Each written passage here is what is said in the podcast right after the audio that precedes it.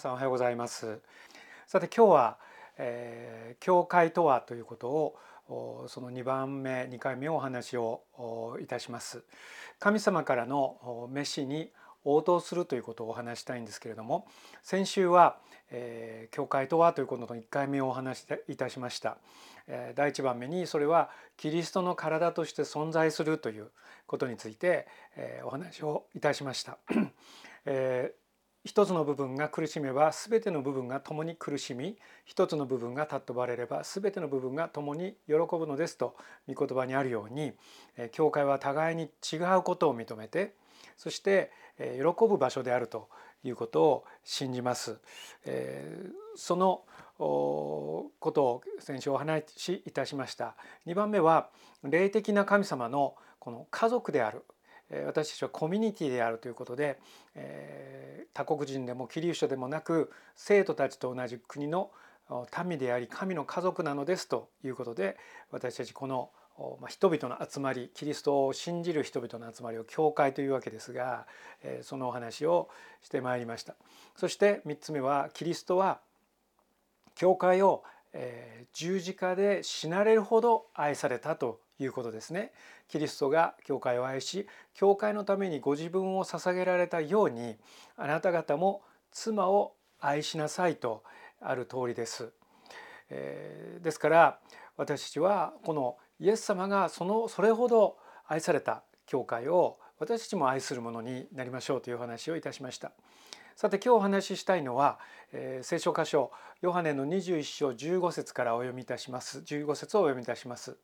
彼らが食事を済ませた時イエスはシモン・ペテロに言われた「ヨハネの子シモンあなたはこの人たちが愛する以上に私を愛していますか?」ペテロは答えた「はい主よ。私があなたを愛していることはあなたがご存知です」イエスは彼に言われた「私の子羊を飼いなさい」イエス・キリストはこのご自身を否定された否定した3回も否定したこのペテロに向かってですねこの裏切ったペテロに「私を愛するか?」というふうに3度尋ねてくださいました。私の子羊を飼いなさいそれはですねこれからイエス・キリストを信じるそういう人々の群れである教会人々を導きなさいという牧会しなさい羊飼いのようにイエス様のように導きなさいという意味ですね。第一場面にお話したいのは神様が私たちを召されているということです。これはコーリングというふうに英語では言われている言葉です。召している。えー、まあ、召使いの召しですけれども、まあ、奴隷のようにするという意味ではないんですね。御言葉をお読みいたします。エペソの4章11節こうしてキリストご自身がある人たちを使徒ある人たちを預言者ある人たちを伝道者ある人たちを牧師また教師としてお立てになりました。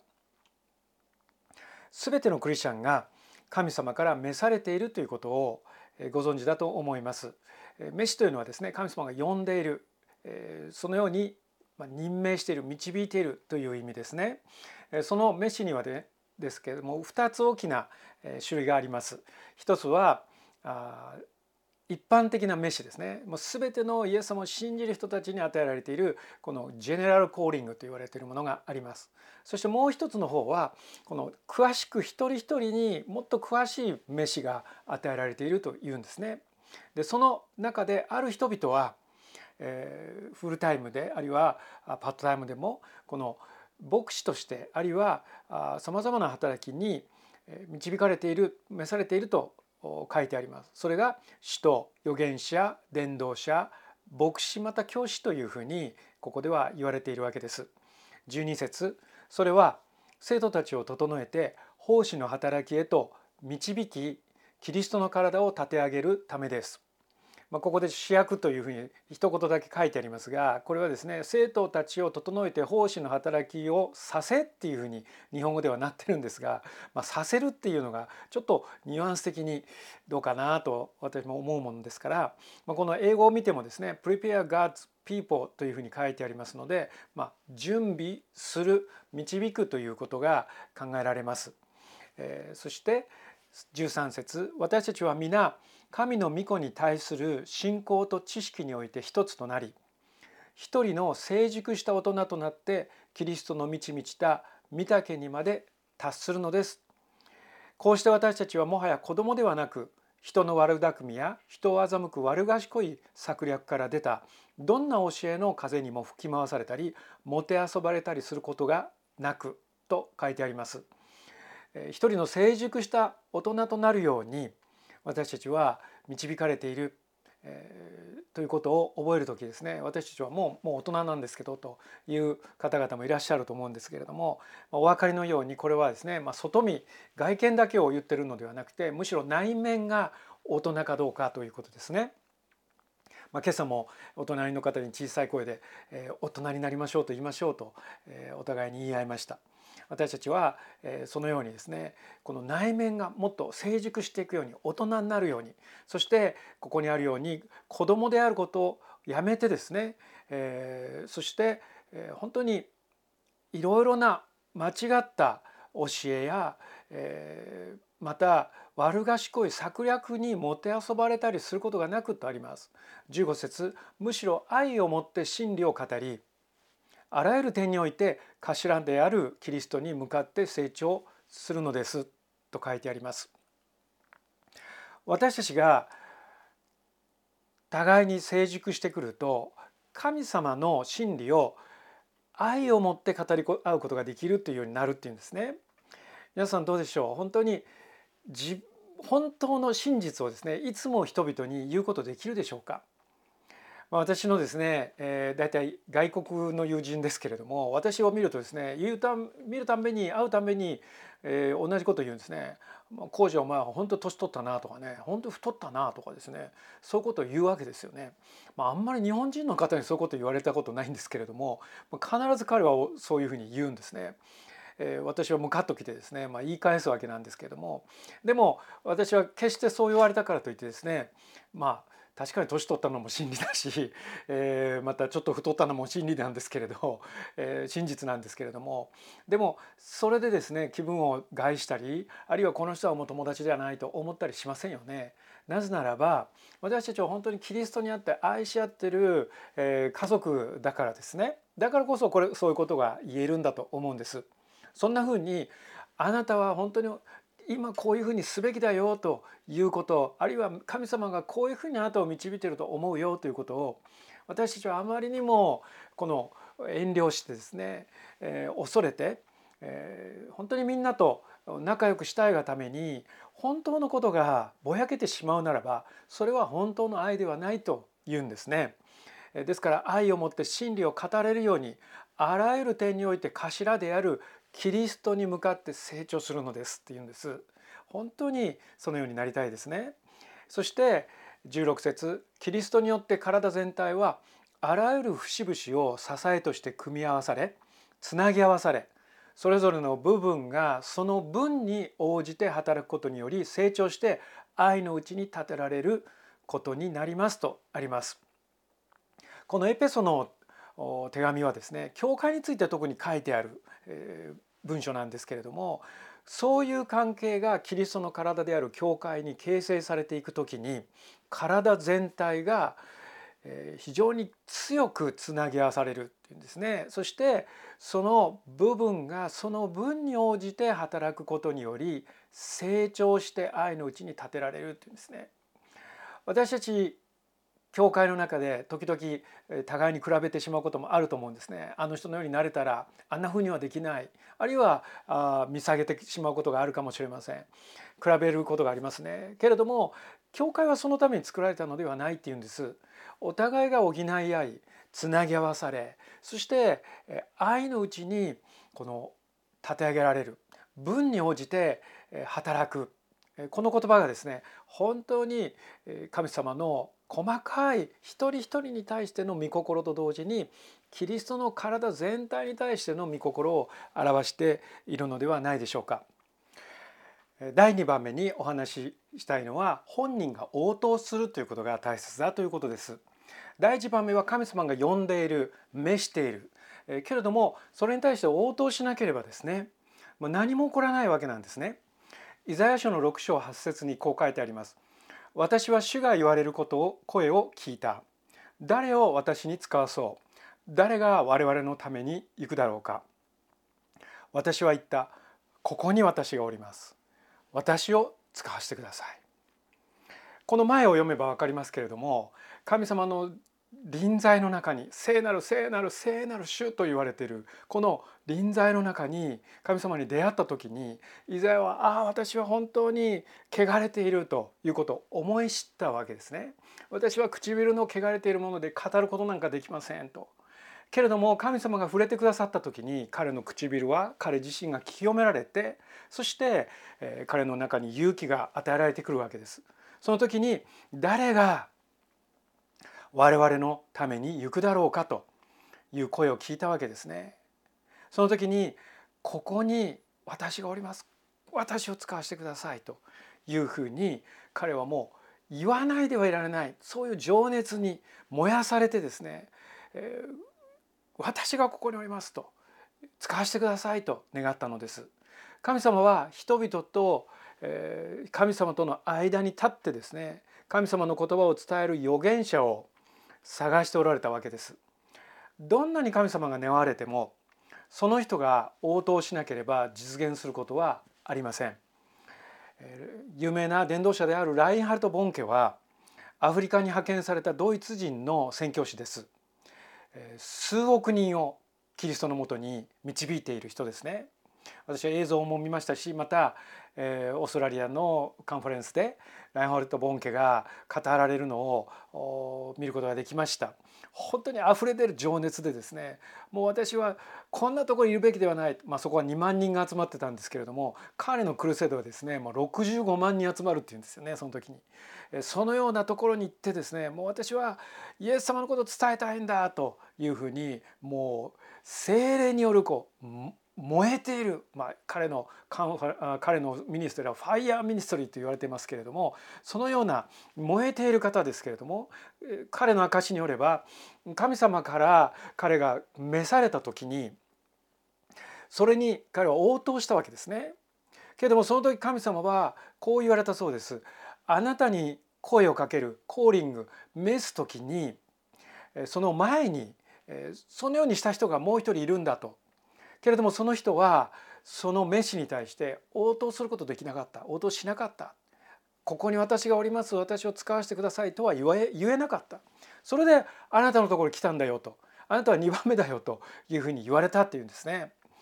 えー、驚くべきことですけれどもそのようにどんなに神様がこの人がベストだと思っている人がいたとしてもですよその人がレスポンス応答しなければ何も起こらないという例ではないでしょうか。召されているだけでは十分ではありませんそれに応答する必要があるし応答しなければ神様は無理やりね私たちを働きに引っ張っていくようなことはなさらないわけなんですね。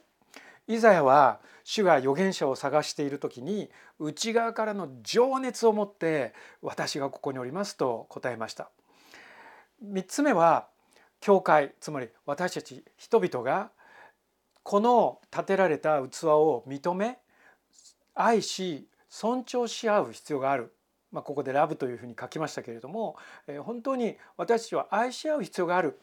えー、この方を、えー、建てられた器を、えー、敬う必要がある。尊重する必要がある、まあ、自分で自分のことを言うのすごく、えー、言いにくいので 今日はまあ、えー、広瀬海先生を、えー、の任任命式ですので、まあ、海先生を敬ってくださいと、えー、言いやすいですよね。えー、でも結局まあ私を敬ってくださいって言ってるのと同じだと思いますけれどもでもどちらにしても神様が建てられた本当に神様が建てられた器であるならば私たちは共にそのことを認め尊重しそして愛し合うそのような関係になれればと思います。使徒の働きの中ではこの牧師についてこのように書いてあります。20章28節あなた方は自分自身と群れの全体に気を配りなさい。神がご自分の血をもって買い取られた神の教会を牧させるために精霊はあなた方のを群れの監督にお立てになったのですとあります。もうこの監督というのはですねこの牧師というふうに考えられるリーダーであるわけですけれども牧師に与えられた任務はキリストの体である教会の一人一人に気を配ること私たちの羊飼いであるイエス様の御心を受け取ってですねそしてそれを今度は人々に教会に伝えることそしてキリストの体を立て上げ世界に対する神様のご計画を行うことであるというんですね。先ほどのエペソの続きを読んでみますと4章14節こうして私たちはもはや子供ではなく人の悪巧みや人を欺く悪賢い策略から出たどんな教えの風にも吹き回されたりもてあそばれたりすることがなくというふうに先ほども読みました。えー、そして私たちは愛のうちに立てられるのだというわけなんですね。そういう関係がキリストの体である教会に掲載されてくると健全で強い集まりとなっていきます。でこの健全で強い集まりが世界には必要ですね。本当にそのような嘘偽りのない愛と真理に立ったお互いにそれぞれの違いを認め合い愛し合いそして立てられたリーダーを敬い尊重しそして一致して神様の目的使命に歩んでいくそのような群れは世界の中でとてもとても貴重であることを覚えます。東京メトロチャーチはそんな教会だと私は信じておりますけれどもますますそのように成熟していきたいと思いませんか？どのような働きも教会が牧師を認め愛し尊重し合う信頼関係が必要です。そうでなければ神様の真理を神様の愛を悔い改めを迫るようなそのようなことを言うことはできません。なぜならそこに信頼関係という土台がないからですね。けれども私たちがどんなことも互いにもちろんマナーを守らなければならないと思いますけれども愛を持って真理を語れるそのような関係になるならば共に成長していくことができる素晴らしいキリストの体となることができると信じます。私たちはそのような信頼関係それを教会の文化とするようなものになろうではありませんか。先日も私が就職について神様の不思議な導きを経験したという証をいたしました。大学で門であったこのある企業の人事部長その人を道案内したことがきっかけでですね私は就職することになったわけですけれどもその人事部長が面接の前に「林さん本当はどうするつもりだったんですか?」と聞いたという話をしました私は牧師になろうか迷っていますとじゃあどうして面接に来たんですか？私はあ本当にこの会社が私を採用してくださるならば全力で命がけで働いてきますと言ったんですね。そこまでお話したと思います。その後この部長が私にこう言いました。林さんあなたがもしやっぱり牧師になりたいそのような時が来たならばまず第一に私のところに来て話してくれませんかって言うんですよね。本当に私は驚いたんです。それですぐにそのような時が来た時それは2年後だったんですけれどもその部長に言いに行きました。その方は「分かりました」と言って準備を始めてくださったわけですけれども。そのことを今度は両親にもちろん先に両親に話したわけですけれどもその時に彼はとてもとても彼らは失望しました。まあ、そうですよね本当に大学までやってそして就職してやっと1人落ち着いたとまだあと2人残っていると思っていたわけですから、えー、父はですねなぜ牧師になるのかというふうに聞いてきました。私はいろいろなですねこの理由を説明したわけですね。日本と世界にはこの素晴らしい知らせを聞いていない多くの人々がいる。えー、そしてそのことを私は伝えに行きたいんだまた音楽を通して人々に喜びと救いを知らせたいんだと、まあ、いろんなことを話したわけですね。けれども、えー、父はですね全然納得してくれないんですね。それで最後に、まあ、それはいいから私が聞きたい俺が聞きたいのはなぜお前じゃないといけないのかっていうことだっていうんですね他の人いっぱいいるだろうクリスチャンはね教会にもいるだろうとなんでお前なんだということを聞いてきたわけです。その時にですねまたぐっと詰まってしまって、えー、なんて答えたらいいのかわからないっていうのは私の父も母もクリスチャンではないんですね。ですからこの聖書のことも知らないし教会のことも知らないし牧師が何するかも知らないんですよね。そんな中でなんでお前じゃないといけないのかって言った時に私はですねもう意を決してこう言ったんですね。まあ、本当のこと言うよと、うん、だから言えって言ってるんだと。神様が俺のことを呼んでるんやって言ったんですね。だから俺でないといけないんやというふうに言ったんです。そしたらですね父がですね私の指さして「それはずるい!」というふうに、えー、叫びました。まあ、ずるいっていうのは一気にですねこう信仰の世界に入っちゃったからだと思うんですけれどもその向こう側に行ってしまったらもう話の余地がないっていうわけですよねきっと。えー、もちろんずるいと言われても仕方ないわけですけれども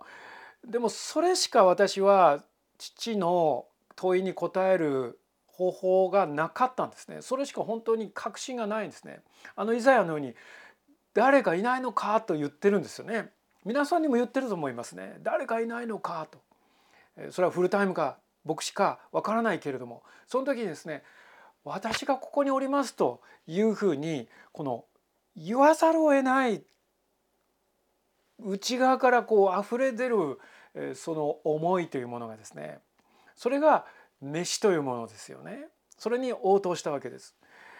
この時に本当に両親はもう呆れてしまってですねじゃあまあとにかく牧師のところに行ってあなたの牧師のところに行って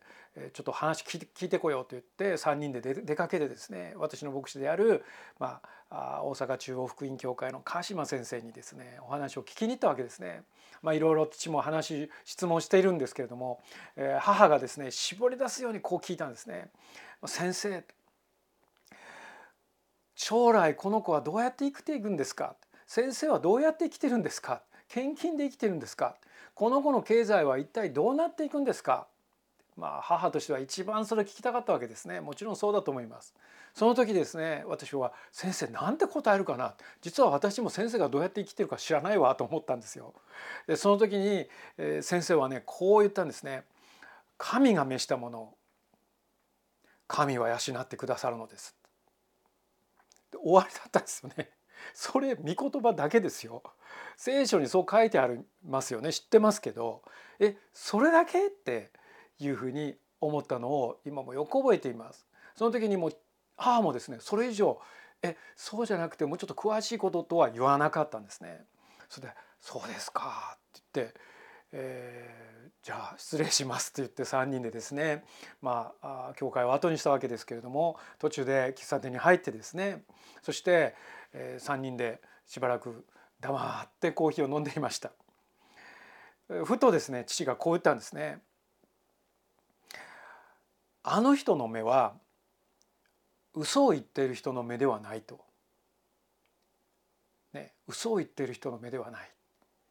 まあ、つまり私をですねうまいこと取り込んでなんかこう教会の一つのこう道具のように扱っているそういうふうな疑いを父は持っていたんですよね。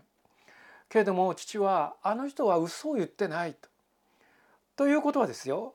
私は神様が養ってくださると、まあ、信じたというか何というか分かりませんけれども結局それで私は許されて中央聖書学校に進学校に行くことになったわけなんです。